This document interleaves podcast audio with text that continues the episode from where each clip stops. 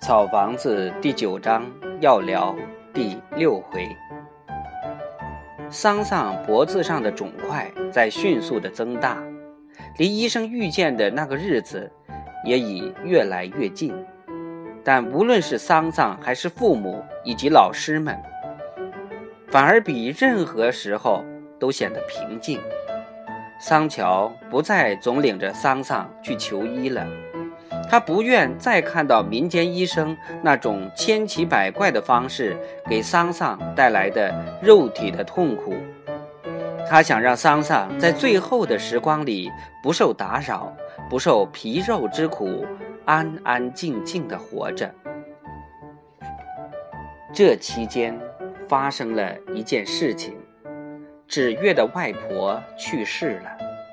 桑桑见到纸月的小辫上扎着白布条，是在小桥头上。那时，桑桑正趴在桥栏杆上，望着池塘里刚刚钻出水面的荷叶尖尖。纸月走过之后，那个白布条就在他眼中不时的闪现。桑桑很伤感，既为自己。也为纸月，一连几天，那根素净的白布条总在他眼前飘动。这根飘动的白布条有时还独立出来，成为一个纯粹而优美的情景。夏天到了，满世界的绿一日浓似一日。这天，桑乔从黑暗中的墙上摘下猎枪。然后反复擦拭着。他记得几年前的一天，桑桑曾望着墙上挂着的这支猎枪，对他说：“爸，带我打猎去吧。”桑乔根本没有理会他，并告诫他：“不准在外面说我们家有支猎枪。”桑桑问：“为什么？”桑乔没好气地说：“不为什么。”后来。桑乔几次感觉到桑桑有一种取下猎枪去打猎的愿望，他用冷冷的目光熄灭了桑桑的念头。现在他决定满足儿子的愿望，不在乎人们会知道他从前是一个低贱的猎人。桑乔要带桑桑好好打一回猎。打猎的这一天。天气非常晴朗，桑乔完全是一副猎人的打扮。他头戴一顶草帽，腰束一根布带，布带上挂着一桶火药，裤管也用布束了起来。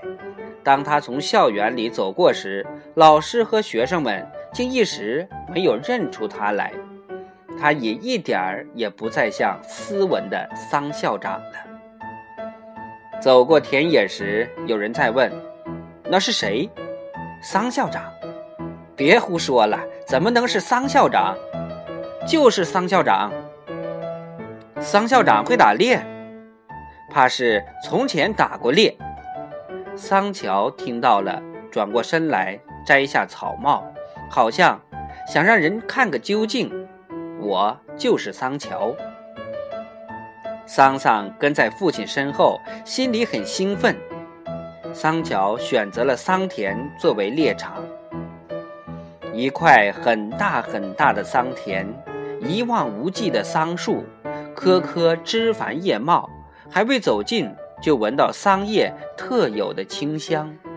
没有一丝风，一株株桑树好像是静止的。桑桑觉得桑田太安静了，静的让他不能相信这里头会有什么猎物。然而桑乔一站到田头时，脸上就露出了微笑。别出声，跟着我。桑乔从肩上取下枪，端在手中，跑进了桑田。桑桑很奇怪，因为他看到父亲在跳进桑田时，仿佛是飘下去的。竟然没有发出一点声音，倒是他自己，尽管小心翼翼，双脚落地时，还是发出了一丝声响。桑乔端着枪，在桑树下机敏而灵活地走着，桑桑紧张而兴奋地紧紧跟从着。自从他被宣告有病以来，还从未有过这种心情。桑乔转过头来，示意桑桑走路时必须很轻很轻。桑桑朝父亲点点头，像猫一般跟在父亲身后。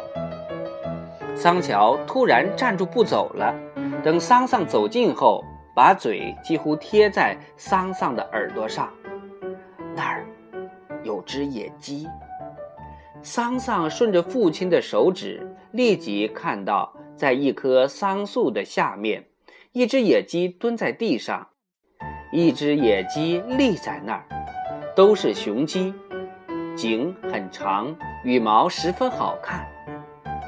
在从桑叶缝隙里筛下的阳光下，一闪一闪的亮，仿佛是两个稀罕的宝物藏在这幽暗的地方。桑桑的心在扑通扑通的跳。让桑桑觉得他马上就要跳出来了，他立即用手紧紧捂住嘴，两只眼睛则死死盯住桑树下的那两只野鸡。桑乔仔细检查了猎枪，然后小声地对桑桑说：“我点一下头，然后你就大声地喊叫。”桑桑困惑地望着父亲。必须把它们轰赶起来，翅膀大张开才容易击中。桑桑似乎明白了，朝父亲点了点头，眼一眨不眨地看着父亲。